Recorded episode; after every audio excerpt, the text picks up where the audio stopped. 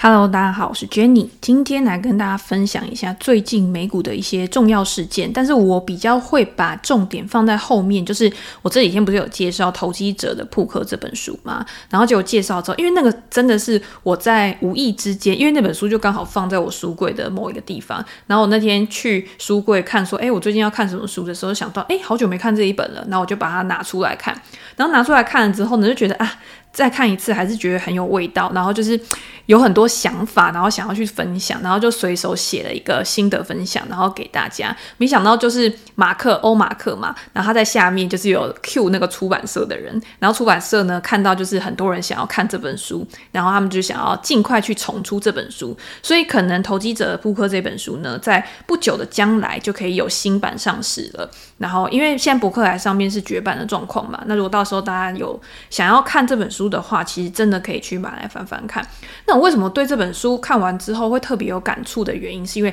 呃，我觉得书有分很多种。第一种就是工具类型的书，然后比较基础知识类型的书，那个是在你完全是一个新手啊，然后你还不知道怎么样去踏入到投资市场的时候，我都会觉得你第一个最好的方法，你就去买那种什么第一次买股票就上手，第一次买权证就上手。先去了解这个市场上面它的规则，你才有办法去知道你的下一步要怎么走。这在我的书里面嘛，我也有讲，就是很像你今天在学开车的时候，然后你要先去阅读那个交通规则，然后你阅读交通规则之后，你再去上路开车。这样子你是循序渐进的，你就省了很多缴罚单的一个机会嘛，所以就会让你的开车技术呢可以变得比较好，至少是一个比较平稳的状况。那投资市场也是这样子，你今天先了解规则，譬如说呃交割日啊，或者是你的保证金的趴数啊，或者是你今天呃在。当冲的时候，它有没有什么样的限制，或者是你今天入金的时候，它有没有什么样的一些限制，你都了解了之后，然后还有这样像选择权它的一些基本的定价啊，或者是你在买卖股票的时候，美股市场跟台股市场它有哪一些比较不一样的地方？第一个可能就是涨跌幅限制，它有一个比较不一样的地方。然后第二个就是美股呢，比如说在配息啊，或者是在盈余发布的时间点。可能跟台股上面是会有一点不一样的。那你在了解之后呢，你才有办法更进入情况，然后你才有办法去深入的了解美股。除了我们很熟悉的公司以外，还有哪一些公司是更值得我们去关注的？然后让你的美股投资可以走得比较顺利。因为你知道，在做一件事的时候，如果你一开始啊是那种困难重重，然后遭遇到很多阻碍的时候，其实会让你在后面的一个坚持下去的动力。会比较难以维持。那如果你一开始是走的比较顺的，像很多人都说，哎，我一开始进投资市场，我是有新手运的那一种人。那你今天在未来的一个投资路上呢，你就会更勇敢的去做一些可能你之前不敢做的尝试。那当然也会无意之中可能会为你带来一些惊喜的收获。所以我觉得投资就是这样子。那在进阶，就是你从新手，然后再到一个中手、老手的时候，你会开始看的书就会比较不一样了。第一个就是你了解规则之后，你可能会看一些投资方法论，你可能。会从价值投资开始看，你可能会从动能开始看，就是各方高手，然后国外的一些投资大师啊，然后他出的书，然后这些书里面呢都有告诉我们他到底是怎么样去做一个操作的。有些人是做长期投资的，比如说像巴菲特，或者像彼得林区，或者是像其他价值投资人。那有一些呢，可能比较做的是那种总体经济的交易的，比如说像索罗斯啊，或者是像 Howard Marks，他也常常出的书是关于那种市场周期的。虽然他在做债券或者是在做一些个股的时候，其实是关注它的基本面嘛。那在延伸出去的话，可能就是一些动能的，譬如说像交易技术啊这些书籍。那你在看的时候呢，其实基本上你已经有一定程度的底子了之后，你在看的时候，你进入情况，或者是你直接把那个书里面的方式拿来套用到你平常的一个操盘上面，你就可以知道你自己适合的是什么样的一个方式。因为有一些人他其实是很急性子的，或者是他比较可以去做一些弹性的。变化，甚至是这个人他比较没血没泪，你知道吗？他就很容易可以去做停利停损的动作。我开玩笑的啊，就是不是真的没血没泪，就是你是很果断的那一种人，你不会因为损失偏误啊或其他的一些情绪上的偏误，你就不想去把手上的股票卖掉。那这种人呢，你可能就比较适合做一些交易类的一些投资策略。那如果今天你是价值投资的，我不是说价值投资是完全就是不需要停损或者是不需要一些果断的决策，而是在价值投资这一个策略上。呢，其实你在进场的时候，你可能会思考的东西、思考的面向是更多的。你可能会从产业前景啊，然后到这家公司它过去的一个营运表现，然后再从产业未来的一个成长空间去推估说这家公司它在这个产业里面它的一个占比大概是多少，然后去预测它未来的一个成长潜力。那这样的一个情况之下呢，你去计算出一个合理的估值，那你会发现前面这个过程呢，其实是一个比较长的，然后比较谨慎的。所以你在进场了之后呢，自然是以一个比较长远的眼光，然后去做一个布局。那在退场的时候呢，那当然也是，比如说这家公司真的它在一段时间内的一个展望，它是不如你的预期的，或者是呢，它原本看好的这个成长因子。因为其他某些意外的因素而被打断，然后而改变它这个未来的一个走向，那你势必就是一定要做一个退场的嘛。所以它是要更多的证据去辅佐你去判断说你当初的一个决策到底是不是正确的。但是如果今天你是做交易啊，你是做那种技术分析，完全是。完全是看形态的那一种，那你进场的一些指标其实是相对比较单纯的，这个就是两者之间的差异。那《投机者的扑克》这本书的作者呢，他其实也不能说是完全就是很交易、很交易派的那一种，因为他在里面他其实有讲，他其实是看一个大格局，甚至是他已经有一个非常厉害的一个盘感了，所以他在了解了整个产业面、基本面，甚至是。它对于一些原物料商品的一些前景、一些现况，或者是哪一些因素会影响到这些原物料它未来的一个走势，它其实都有一个通盘的掌握。你如果去看它有做什么黄豆啊，或者是做什么油啊，甚至是还有在研究黄金的那一张。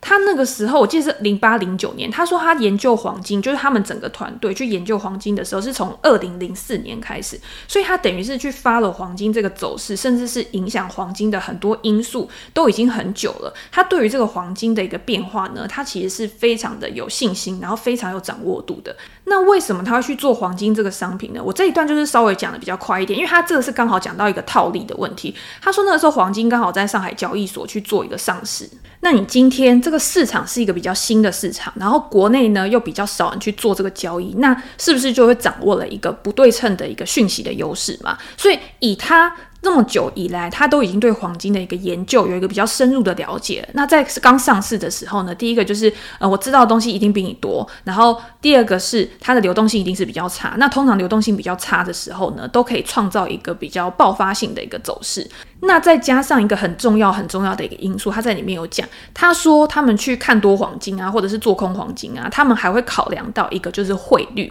他去利用黄金期货啊去赚人民币升值的钱。那你今天在做黄金啊，或者是做油啊，或者是做其他原物料商品的时候，通常我们主要考量的因素，一定就是第一个是基本面嘛，比如说天气啊、气候啊、需求啊这些东西。然后你在这些综合因素考量之后，你才会觉得说这个呃商品的价格是会因为供需不平衡的因素影响而上涨啊，或者是下跌。那第二个呢，我们也会去考虑到美元的因素嘛，对不对？因为很多的一些商品它都是用美元去做计价的，所以今天如果美元它转强的话，那你相对于很多商品，它是不是它的价格就会因为美元的转强而受到压制？那今天黄金期货在上海交易所去上市了之后，那它计价的币别是什么？然后，如果今天是用人民币去做计价，那今天呃汇差也会影响到，就是黄金在不同的市场上面，它的一个价格也会有波动。所以他们在这一次的一个交易上面呢，就考量到了这个呃汇率的因素影响。除了黄金原本的特性，然后还有加上呃汇率，人民币是不是一定会升值啊？然后他去解读整个总体经济面的一个状况，然后去找到进场的机会，然后去获取就是超额的一个报酬，那就是。因为他在前面我们讲的这些优势之下，他有一般投资人没有掌握到的一些呃优势的讯息，所以他可以这样做。那我们一般投资人可能，我们如果你今天没有做海外期货的话，或者是如果你今天没有看全球市场的话，你可能就是专注在股票上面嘛。譬如说我今天做台股，可能就是专注在台股上面。但是如果你今天做电子啊，做半导体类股的的话，你是不是还是会去关注就是现在呃半导体产业里面的一些报价、利润报价，然后供需的一个状况啊？这些都是你会去 follow 的。那也等于就是说，你今天在做这个商品的时候，你一定要去观察这个市场现在的一个表现是怎么样。那如果今天你去观察美股的话，那也是一样嘛。今天每个美股它的一个产业，它背后一定会对应到一个特定的市场。那这个市场的一个变化呢，就是你在做这个公司的时候，你应该也要去观察到的一个东西。所以大家有没有发现，就是其实我过去一直以来介绍的很多书，如果跟形态分析、跟技术分析有关的，通常呢，我会介绍的书，它里面这些形态啊、这些技术啊，还是会搭配一些基本面跟产业面一起来做一个总体的一个判断。因为就我自己来说，我过去其实我觉得用技术分析，如果你今天单纯用技术分析来操作的话呢，我觉得最好真的就是用那种像城市交易，反正我就是给你指标，然后我今天去回测过去的绩效，如果真的可以证明这个策略它是可行的，真的可以获利的，那我就是让机器，然后完全毫无情绪的，然后去跑。那一般呢，就像我或者是你们，或者是市场上面很多人，他今天在做投资、在做交易的时候，他很难摒除的就是情绪这个因素嘛。我今天诶，我也知道这个策略很好，我也知道价值投资很好，我在有安全边际的时候买进一家公司的股票，然后等待这个价格呢去回归到它的价值，甚至你用其他的一些方式的时候，其实我们在想的时候，梦想都是很美好的，我们规划都是很完美的，然后也都知道你长久以来这样子去做的话，你一定还是可以赚钱的。但是市场它不会永远都是只照我们自己预想的方向去走，即便它今天长期是走一个向上趋势，好，它在中间呢可能还是会有很多的一个高低起伏，然后很大的一个波动。那这个时候你要怎么样去抗拒你内心就是有一个冲动，就是在它跌的时候很想去卖出股票，然后在它涨的时候又是很想要冲进去买股票的这一种呃情绪上面的一些偏误的影响，所以我觉得这样是很难的。这个时候呢，如果你今天对这个产业、对这家公司有一个基本面的了解，然后你又用技术分析呢去辅助你自己的一个判断，然后做一个比较理性的一个进出场。譬如说今天打到支撑的时候，你就知道哦，好，今天打到支撑了，所以我这边可以等一下，我观察一下，我不要那么急着，就是在股票一下跌的时候就把它卖掉。那今天往上的时候，可能前面有一个压力，那你今天打到上面的时候，你就会有一个警觉，就是说，哎，它现在要碰到前面压力哦。那最近有没有什么重大的事件啊？有没有一些催化剂啊？未来会去影影响这个股价的后续发展的，那我是不是在现在这个状况之下，我可能要做一点避险啊，或者是我是可能要做一些减码啊，然后用这样子比较弹性的一个操作，然后去保护你自己的一个净值的一个发展。所以这个东西呢，它没有一定的一个公式。那有一些人他也是，反正我就是长期看好这家公司的股票的一个价格发展，所以我就是直接呃买，它跌了我就是买，它跌了我就是买，反正我长期呢，我就是可以享受它这家公司它未来的一个成长潜力。那没有什么是一定好或是一定不好的。我觉得我其实有时候很不喜欢有些人，他就觉得说，哦，我今天我讲的东西就是最好的。那其他人呢，如果今天他不是照我的方式去做的话，他这些方法呢就都没有用，或者。是今天别人的判断指标，或者是别人的一些呃操作策略，他们就觉得很嗤之以鼻那样子。其实只要可以让你赚钱，可以让你长久达到你自己的一个获利目标的，我觉得就是好的策略。那讲到目标呢，因为我昨天在分享这本书的时候就有讲到，就是你今天在操作的时候，第一个就是要怎么样去。对抗自己的一个情绪，然后去控制自己的情绪，让你可以冷静的面对这个盘势嘛。第二个就是目标的设定，目标的设定就是他说没有目标的人就会很贪婪，就是你今天在呃市场变化的时候，你可能会没有自己的一个进出场原则，然后你可能会做出一些跟你原本相信或者是跟你原本已经规划好的事情相违背的一些举动。所以你今天在做投资决策的时候，其实跟人生决策一样，就是你应该要先有一个目标，你应该先设下一个目标，你想要达成什么样子的一个状况。然后你再从这个目标去反推，你要怎么样去达到这个目标？然后你的方法要用哪一些？然后如果今天方法 A 不行的时候，你的变通策略可能会用一些 U 比的方案啊，这样子。那有一个读者呢，他就有问我，他就说：“诶，设定目标，我今天不是想说我赚越多越好吗？我为什么要设定一个目标？我为什么一定要给自己一个局限？”而且每年的行情也不一定都是很好啊，我设目标我也不一定达得到。那有的时候行情好的时候，我就可以设高一点；行情不好的时候，我就设低一点嘛。就是至少我可以赢过大盘，就表示说，诶，我还是操盘能力还是比整个市场的一个报酬率还要好的。那我觉得这边我们就可以来讲一下，就是这个目标呢，到底我们为什么要设？那这个目标呢，到底要设多大，还是多小，还是因人而异？那我们这边可以来讨论一下。那这个当然也是我自己的看法。如果大家有自己的想法的话，也欢迎可以分享在 Podcast 的留言啊，或者是 IG、Facebook 都可以。然后就是告诉我说，诶，那你自己觉得设定目标到底是应该要怎么设才是最适合的？那为什么我们应该要设定目标？其实我就有讲嘛，就是其实跟你跟人生一样，就是你今天在每一个人生阶段的时候，你可能都会有不一样的目标，是希望去做达成的。那投资当然也是一样。那我们以财务规划来讲好了，今天有些人他投资的目标是希望他可以为他的一个退休生活，然后带来一个更好的一个享受，然后带来更好的一个生活品质。所以他在预设的时候，他可能会说：“诶，我今天退休金想要累积到多少钱？那如果今天我想要累积呃。”一千万、两千万、三千万的退休金，那我反推到我现在这个年龄，我还有多久的时间要退休？那在这一段时间里面，我每年的一个平均报酬率，我的年化报酬率应该要达到多少，才可以去达到我的目标？那如果今天你退休之后，你的呃需求啊，你的生活欲望啊，其实不高，所以你需要的总资金其实不高，那你反推回来，你每年呢，可能呃三个三个 percent、四个 percent 可能就已经足够了。那你今天呢，就可以依照你预期的这个年化报酬呢，去。找到一些适合的对应的商品，那可能就是比较稳健增长的一些呃公司，或者是它现在有一个很好的一个配息率的公司，那可能就已经可以达到你的目标了。那第二个呢，就是如果你今天觉得啊，我这两千万不够，三千万不够，我希望有更多更多，然后我去反推回来呢，我每年可能要七个 percent、八个 percent 的一个报酬率，那你也是针对这样的一个报酬率去找到合适的商品，你不可能说哦，我每年要七个 percent 的报酬率，可是我去找定存，然后这样子你一定是。不可能达到你原本的目标嘛？所以这个重点就是说，今天为什么要设定目标的原因，是因为你去反推回来的时候，你比较可以去找到相应的工具。那当然有很重要一点，就是今天你在设这个目标的时候，你有没有可能去设一个非常遥不可及的？譬如说，你现在你可能每年每个月的薪水是多少，然后你可能因为投资，你可能有额外的一个收益，但是你算下来，你每年的一个所得大概就是一个呃某一个程度的一个所得。那你今天在设，可能我二十年之后要退休好了，或三十年之后要退休，你说我要一百亿，那这样子这个目标就是有点遥不可及。你今天去回推回来的时候，你要用什么样的方式？是去达到这个一百亿的一个退休目标，所以目标的设定是第一个，你在设定目标的时候，你一定是要先静下来思考，你一定要先去思考说，诶，我今天我的我的个性是一个怎么样，我的人格特质是一个怎么样，然后我所处的环境，譬如说我现在的工作性质，然后我现在的一个现金流是做什么样的一个配置。然后我未来呢，我的家庭生活可能需要怎么样的一些呃资产的一些规划，比如说我要买房子啊，买车子啊，或者是我的呃父母可能也需要我去供养。那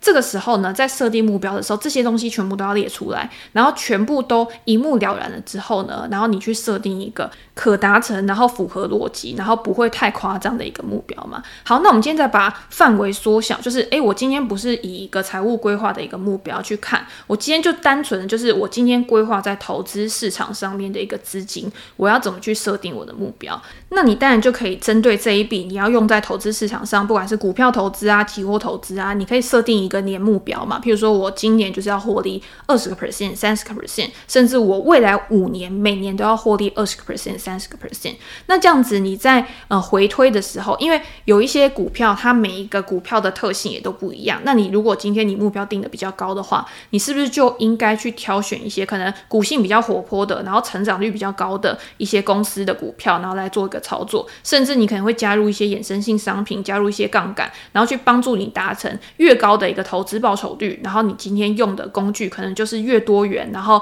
越风险可能会比较大一点，然后波动可能也比较大一点。所以这个目标呢，其实也是帮助你去呃拟定投资策略的时候很重要的一点。我现在看到了，就是他在书里面有说，你今天目标的重要性啊，其实就是在确立你的风格。这种东西就是确定你的投资风格嘛，对不对？你今天你设的越高，假设我今年要赚一倍好了，你今天要赚一倍，你有可能去买波克夏吗？或者是？诶，我不是说波克夏不好，我的意思就是，或者是你会去买可口可乐吗？或者是你去买 Three M 吗？你会去买这些公司吗？可能就是比较不会嘛，你可能就会去找一些可能 SaaS 股啊、高成长股啊，或者是一些中小型的股票，因为它要翻倍的可能性就是比较大的嘛，对不对？可是如果今年你可能只是要二十个 percent、三十个 percent，其实我觉得这跟呃当年的行情好不好，其实。你说有关系吗？但也是有关系。但是你说没关系吗？其实也是没关系。我讲这不是废话吗？对，我今天讲的就是废话，因为你根本就不会知道今年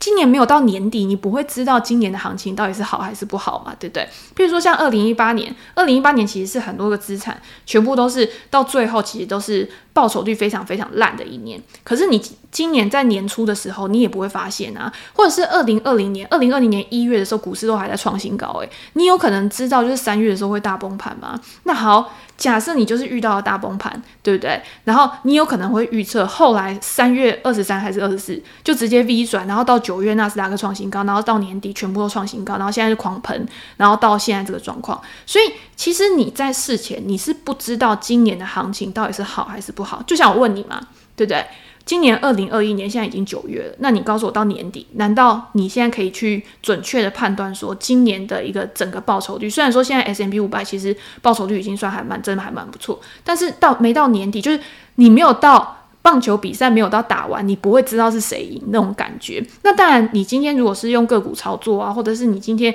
已经拥有就是一定程度的获利的，那你今天想要保住你这个获利，然后你觉得今年已经到了就是你本来预设的一个目标了，那你也可以慢慢的去做一个减码。所以在书里面呢，其实他有讲到，你预设目标就是你设定目标的另外一个好处，就是可以让你去具体的量化你现在的一个成果。那你今天你知道你这个成果之后呢，你就可以去考虑你到底要不要去做一个减码退出的一个动作。那通常有些人他可能会觉得说，哦，那如果之后还会再涨个二三十个 percent，那我现在减码不是就整个就是亏了或什么样之类的？可是你要知道，这个东西呢，其实也是预测性的，就是今天行情外在的一个整体环境变化，它其实是不断不断的在改变的。那你今天你能把握的是什么？就是你能抓住的是什么？第一个就是你可以控制的是你的亏损幅度。所以我们为什么之前一直说，诶，停损是一个很重要的一件事情，因为你永远不知道这一档股票你买下去之后，它上涨的幅度会是多少。但是你可以控制就是说，如果它今天下跌了多少，我就出场。所以我最大的亏损可能就是限制在那个点位上面。那当然，很多的交易的书它会告诉你说，你要怎么样去看关键点位，就是在这个关键点位的时候呢，它不是一个随便停损的一个状况，它是在一个有意义的一个支撑或者是一个压力点，然后。你今天过了这个点之后呢，你可以比较明确的去判断它的一个多空的一个状况。那这样的这个就是一个关键点位。那第二个你可以去控制的就是，当你的获利一旦的去拉开的时候，那你也可以去考虑你今天要不要做一个逢高调节，然后把你的获利真正的放到口袋里面。那有的时候你刚好去搭到一个非常标。标的一个非常高速的一个上涨波，那通常呢，上涨了之后呢，当然第一个就是它可能会震荡一下，然后再重新的继续往上嘛。那还有可能它震荡一下之后，它可能会往下。如果它今天是一个资金行情炒作，然后去飙涨的一个公司的话，那你就要去注意它后面呢，如果今天资金行情慢慢的去消退的话，是不是会有一个均值回归的一个结果？那这个时候，如果你没有去做一个获利了结，那你可能就是纸上富贵，你没有把钱真正的放到口袋里面。所以这两个呢，又有一点差别，就是今天这家公司呢，它是真的实质具有基本面的，然后让市场上面真的注意到这家公司的一个营运表现，然后慢慢的呢去推升它的股价上涨。那当当然中间过程也不一定就是完全一帆风顺，就像我们现在知道很多那种十倍股啊，像 Shopify 啊、Amazon 啊这些公司，或者是像 Apple 好了，难道他们就没有低迷的时候吗？当然也都还是有嘛。那你今天在低迷的时候，像我就常常跟大家讲说，你今天譬如说有人去买 Apple，像我今天就说我十二倍本一比的时候去买 Apple 嘛，对不对？然后我中间呢，但也会做一个加码跟减码，所以我现在的均价也不可能是我当初那个均价。但是如果你今天就是有一种执念，你知道吗？有些人就会觉得说，哦，我今天就是不想要看到我的成本往上，我今天就是希望我当初买一百块、一百一十块苹果的时候呢，我现在就是要。继续去维持我那个成本，然后让我的上面账面的获利呢，看起来好像很猛，但是其实这个是东西是没有意义的嘛，对不对？就是今天你的整体资产净值成长才是有意义的。你今天去拘泥那个，就是你账上那一笔，然后几百个 percent 有什么用呢？对不对？你中间如果这家公司好，它中间一定还是会有很多回档的机会，可以让你慢慢去加码，甚至是你觉得它在涨多的时候，你也可以去做减码。所以重点呢，根本就不是那个数字，而是你自己。的一个资产有没有一个真的有增值的一个情况？那你今天买了一两档，就是赚了好几百 percent 的一个公司，可是你剩下的可能都呃账面上面的表现都不是很好，不漂亮，甚至是有一些是你没有控制亏损，然后有一些呃爆大单的一个状况，那你整体的一个报酬率到底有没有真的符合你原本设定的目标？那你就要自己好好去思考。所以这些内容呢，其实你在这本书里面借由作者他实际的一个交易的过程，因为他有讲很多故事，然后他这些故事呢，其实我觉得相比于其他的书，他真的都是算描绘的比较细节的。因为譬如说，假设我今天做一笔单嘛，对不对？诶，我进场，然后我出场，可能就是两个动作而已。可是中间呢，譬如说你还有加减码，或者是你今天可能你遇到了什么样的状况，然后你去把行情的一个走势，然后做一个重新的评估。那在这本书里面的故事呢，其实都还讲得蛮清楚的。那你就可以去对照你平常的一个操作习惯，或者是你在操作的时候有没有疏漏的地方，然后去做一个比较，然后在交易纪律，然后一些判断方法跟流程上面，它也有整理一些，就是类似像步骤吗，还是怎样？就是有些时候我们会讲说，诶，我今天的一个。教条是怎样？然后就一二三四五六这样子，然后它里面呢也是有呃提供一些作者他自己的一个交易心法。那我觉得还有一个就是，因为我们刚刚有讲到，你今天进出场的时候，你判断的东西，你今天的依据，你设定的目标，那它里面有提到一个，我觉得还蛮重要，就是他问你，你今天在管理你自己的资金的时候啊，你今天在做进出场判断的时候，你到底是资金主导型呢，还是行情主导型？大家知道这两个之间的差别吗？就是。资金主导型，资金去主导你的一个进出场判断，还是行情主导型，行情去主导你的一个进出场判断？那这个也可以跟我们刚刚就是读者他提到的问题有关嘛？今天就是，诶，我今天预设目标，如果今年行情很好的话，那我预设目标达到的时候，我还要出场吗？就是。我我搞不好，如果留在市场里面的话，我可以继续赚啊。就是假设你今天你的资金账户的目标是今年就是赚五十个 percent，然后你在九月的时候，就是现在这个当下，你已经赚到五十个 percent 了，那你要怎么办？就是是不是直接收工？就说诶，下三个月我就直接跑出去玩，然后去度假，然后就是完全不看交易了。我觉得对一个呃。我自己啦，我自己觉得哈，就是对一个真的很热爱交易的人，他如果没有去呃定时间的去观察盘势，甚至去了解整个，如果你今天有做投资，你就会知道你对于整个世界的一个变化，你会很有激情，就是不是激情，就是你会很有一个好奇心，就会很想要知道每天发生了什么事情。你不一定真的每天都会有一个呃交易的动作，但是你会想要知道，就是有哪些事情引起了哪一些商品有一个比较大的一个反应，或者是在一些重大消息发布的时候，你会很想要知道市场上面是怎么去反应的。但是很重要的就是，你今天的一个进出的原则，你还是要是一致的。就是你要知道，就是现在对你来说，这个行情未来的走势可能已经不是最重要的事情了，而是你现在账面上面这些资金，你这些获利才是最重要的事情。你要怎么样去做一个好的一个分配，然后甚至用这剩下来的时间呢，然后去规划、去回溯你过去这些呃交易记录，然后有没有什么需要去修改啊、精进啊、变化的一些地方，然后去规划未来的一个策略走向。这个东西呢，其实也是一种情绪上面的修炼啊，所以你就会发现，哎，今天不管你是做投资啊，或者是做交易啊，其实很重要的一点就是你要怎么样透过这个持续的学习，然后持续的反馈，持续的去看你过去曾经做的事情，然后来让你的未来就是变得更好。找到一个整个市场变化的一个脉动，然后一个规律，但是你又有自己的一个呃一套法则，然后可以去适应市场，然后就是保有弹性啊。就是你今天，因为市场虽然说它还是会照一定的规律去走的嘛，但是它一定会有一些跟以前不一样的地方。然后它在变化的这个过程，在过渡期的时候呢，你要怎么样透过你自己的一个呃过去的学习、过去的观察、独立思考的能力，然后去找到这个先机，就是别人。还没有发现的时候，你去找到这些讯号。那当然，有的时候你可能会做的比人家早，或者是有的时候你可能会做的比人家晚。那我觉得在这样的时间呢，就是在这样的情况之下呢，你也要尽量就是避免去跟别人做比较。有些人可能会说，诶，我今天在投资的时候，有些人可能看得很准，在这一次看得很准，或有些人他可能在那一次看得很准。但是你要知道，就是每一次的行情变化，一定都会有一些人可能是跟他比较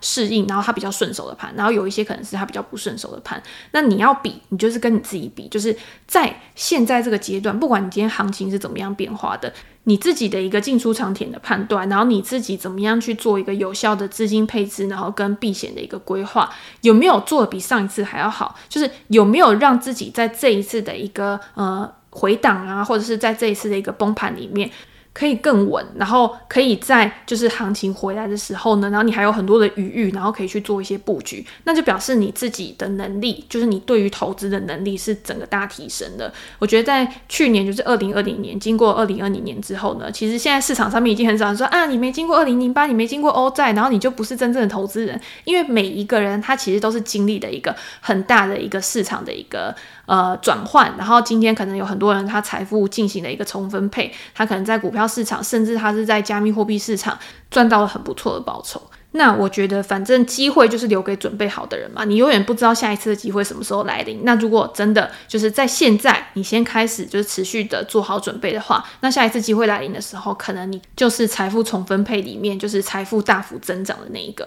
好，那今天诶。我们为什么讲投机者布克又可以讲那么久？其实我跟你讲，这本书里面真的有很多东西可以讲，你知道吗？就是跟一些操作的心法，然后跟你自己的一些平常操作的一些想法，然后去做结合的时候，你就会有源源不绝的，这是叫灵感吗？还是怎样？就会觉得自己很唠叨。然后我今天本来还是要讲美股的嘛，那美股的部分呢，我们就留到下一次再讲。因为最近其实我觉得大家比较常问的还是什么财报啊？为什么？财报出来很好，然后优于预期，然后但是呢，股价却大跌。像 Zoom 啊，这这家公司，它其实就是在去年的时候，就是疫情受惠股嘛，然后需求大幅提升，导致它整个不管是营收成长啊，使用者人数啊，都有那种好几倍的翻上去。那股价当然也是从七十几块，然后一路上涨到四百多块。那在这样的情况之下呢，市场对于这些公司的预期，我觉得不管是 Zoom 呢，还是呃其他像 Peloton 啊这些公司，都是一样，就是你今天它怎么上去，它今天就怎么下来，因为。你原本的催化剂太单一了嘛，就是它是因为疫情的关系而导致这个估值大幅的提升。那你今天要去印证给市场看，就是今天我除了这个疫情之外，其实我还有建构自己的一个生态系、生态圈，然后可以让我未来的一个长期成长呢，是可以持续的去做一个改善的。那市场上面呢，被你说服，那他要怎么样被你说服？第一个就是管理层他抛出了一些可能比较乐观的展望啊，可是你现阶段是没有办法去说服投资人的，因为你现在财报出来，你的成长就是趋缓。那在下几季的财报呢，如果你真的就是用数字去印证了你本来的一个规划，那市场上面自然就会还你公道嘛。所以这个东西还是需要时间啦。那在过去涨了那么多之后，你现在回档，譬如说我我本来低的时候，我记得是他一开始我最早买的时候好像是。七十几块吧，那然后后来其实我也是没有报到最上面嘛，对不对？然后你一开始买的时候七十几块，然后一路涨到四百多块，它现在就算跌到三百多块，我觉得也是。还蛮正常的。如果它今天真的十年是一个十倍股的话，那今天回档，那如果今天你看好它的一个长期表现的话，当然还是可以去找到一个比较合适的一个时机点，然后去做一个入场。那如果有一些呢，真的就是，诶，我今天疫情的催化剂真的没有了之后，然后我可能股价也不会有一个很大幅度的一个成长，然后我在未来可能也没有一些新的商品、新的服务，然后也没有靠并购或者是合作，然后去扩展我自己的一个能力圈的话，那你今天要股。价要再回来，我觉得就是比较困难的。所以我觉得很多的一些 SaaS 股，它在这一次啊，然后开始有一个呃成长趋缓，然后估值回调的状况，我觉得对市场上面的投资人来说，它不一定是一个不好的现象。因为很多人他其实在过去的这段时间，他可能没有买，或者是他买的太高。那你今天估值回调的时候，其实就是一个很好去降低你成本的一个机会。那当然，我觉得，因为我自己啊是不会去做接刀的一个动作，我通常都是会等到这个筹码开始有一个比较稳定的一个状况，开始有一个打底啊，或者是一个我比较可以去确认它有反转的一个。迹象的时候，我才会去入场。那我也不一定说我一定要买在最低点，然后我只要可以去控制我自己的风险就好了。那每一个人的操作方式当然都会有不一样，那我也不觉得说，诶，我牺牲那一点获利对我来说，我觉得不值得。其实我还是觉得，以我的风暴比来算的话是划算的。那如果今天你是一个比较基本面的投资人，你真的就是看好这些公司的一个发展的话，那你先要去进场，那你就要去 follow 后面公司在下几季，或者是在他下一次的发表会，或者是在中间可能有一些呃。各经面就是各经面企业内部的一些呃消息传出来的时候，你就要去了解说这些公司，然后这些消息对他们的一个影响是不是有具有一个长远性的一个发展，或者是转好还是转坏，然后你就要去调整你自己对于公司的认知。我觉得这样就是一个很好的一个投资的一个习惯。好，那今天就先跟大家分享到这边。那如果大家有什么问题的话，可以在 Podcast 留言给我。那我们下次的时候呢，可以再把它提出来做一个讨论。那今天就先这样，拜拜。